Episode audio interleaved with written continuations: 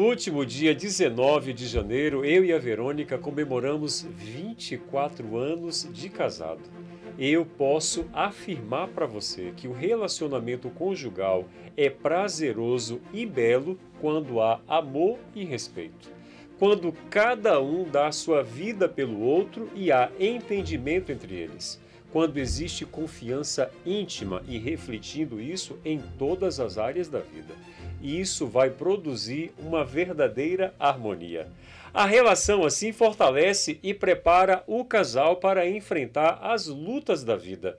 A comunicação no casamento é um elemento fundamental. Você sabia disso?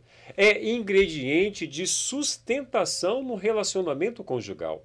Em 24 anos de ministério, tenho visto muitos problemas graves em vários casais que poderiam ser solucionados, ao menos se houvesse tido comunicação e transparência no relacionamento a dois. Você sabia que a falta de comunicação no relacionamento a dois é letal?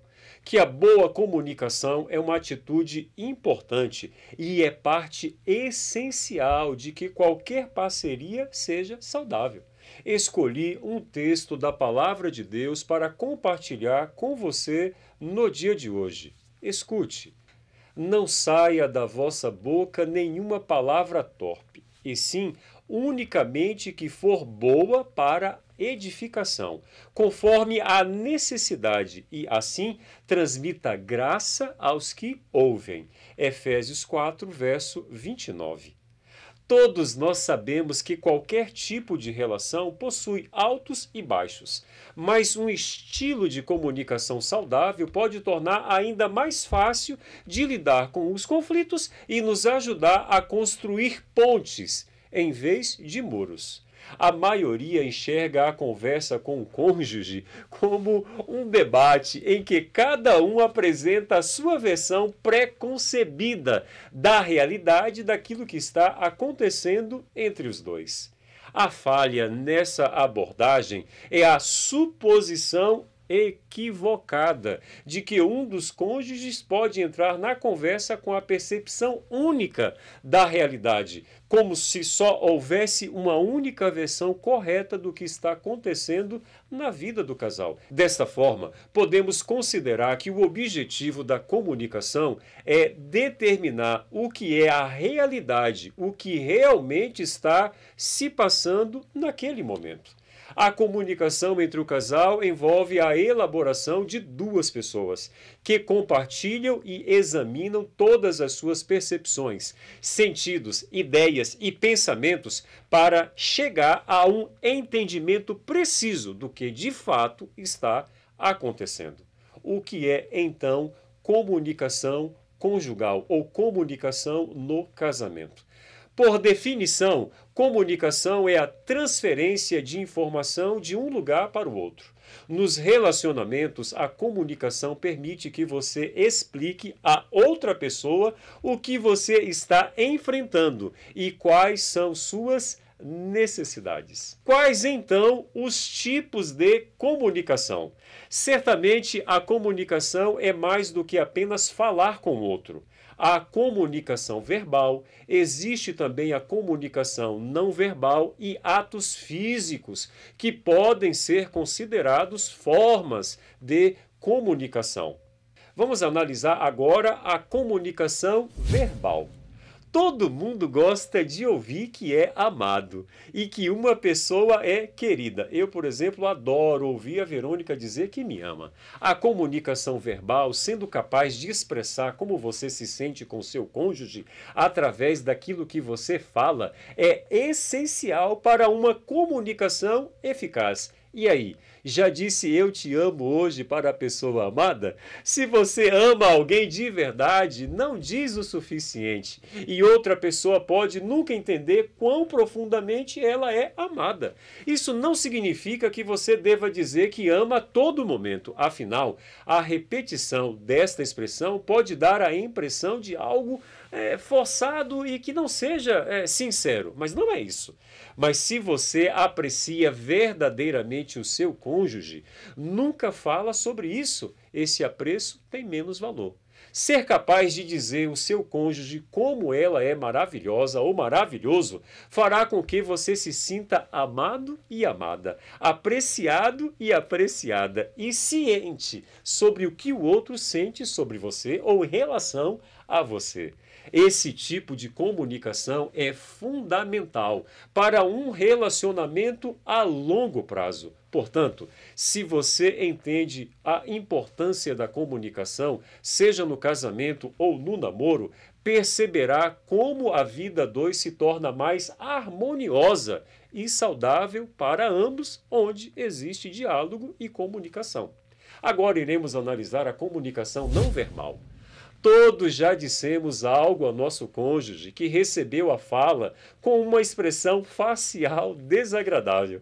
Essa pessoa não precisou dizer nenhuma palavra, mas contou como se sentia com a expressão facial. Entretanto, não são apenas expressões faciais que falam sem palavras. Nós, seres humanos, dizemos muito mais com o nosso corpo do que aquilo que acreditamos dizer. Quando falamos sobre a importância da comunicação no casamento, não podemos subestimar a comunicação não verbal. Esteja ciente como a sua linguagem corporal está se comunicando com o seu cônjuge. Se você estiver debruçado, fechado, ao tentar ter uma conversa importante, seu parceiro subconscientemente sentirá essa falta de vulnerabilidade e às vezes até mesmo certa indisposição, para não falar falta de educação. Atos físicos também podem comunicar e às vezes até sem a gente perceber. Fazer o jantar, ir ao supermercado ou até mesmo lavar os pratos. Eu tenho a prática de, na minha casa, lavar os pratos e ajudar a Verônica nas tarefas domésticas. Tudo isso não é algo que você diz, mas são atitudes que você faz e mostra ao seu cônjuge que você se importa com ele ou com ela. Esses atos físicos ajudam muito os casais que podem não ser tão bons com a comunicação verbal. Qual a importância então da boa comunicação no relacionamento conjugal? Pois muitos casais tendem a pensar que a interação diárias ou a falta dela não as afeta no dia a dia, são suficientes para manter uma boa relação. Cuidado! seu casamento pode estar correndo perigo. Entretanto, a comunicação é o meio pelo qual todas as outras partes importantes do casamento são realizadas. Se você ama alguém, mas não usa palavras e ações para comunicá-lo ou comunicá-la, não está fazendo o que é certo para a relação durar mais tempo. O que é a habilidade de se comunicar, então, no relacionamento conjugal? As habilidades de comunicação são maneiras pelas quais podemos conversar com o cônjuge que esperançosamente não é reativo e vão entender o que queremos dizer. É importante nós entendermos que o aprendizado de habilidades na comunicação não possui um objetivo de impedir que os casais entrem em conflito. O conflito vai existir, gente. Não existe casamento perfeito. E sim, para que ambos se sintam mais próximos e o diálogo ajude a curar mágoas e feridas que estão enraizadas no relacionamento. Agora, deixe eu apresentar para vocês Quatro, apenas quatro habilidades de casamento no relacionamento conjugal. Encontre um momento oportuno para conversar. Reserve um tempo do seu dia para entrar em contato. E este tempo pode ajudar você a ser mais produtivo. Escolha um horário em que você provavelmente esteja calmo e confortável. Segundo, mostre-se compreensível. Ouvir pode ser difícil, tanto é que os psicólogos estão ficando ricos só ouvindo as pessoas, especialmente quando a outra pessoa diz algo que desencadeia uma resposta defensiva em você. Lembre-se de que você também terá a sua vez e que no momento certo é importante estar sintonizado e não interromper a fala do outro. Terceiro, esteja atento ao seu tom de voz. Verdade. O tom não pode ser alterado. É fácil se irritar com uma mensagem importante quando não estamos gostando do tom do que o outro está falando. Por isso, faça uma autoanálise. Quando você se sentir à vontade de acusar o outro ou de começar uma declaração com você sempre, pare.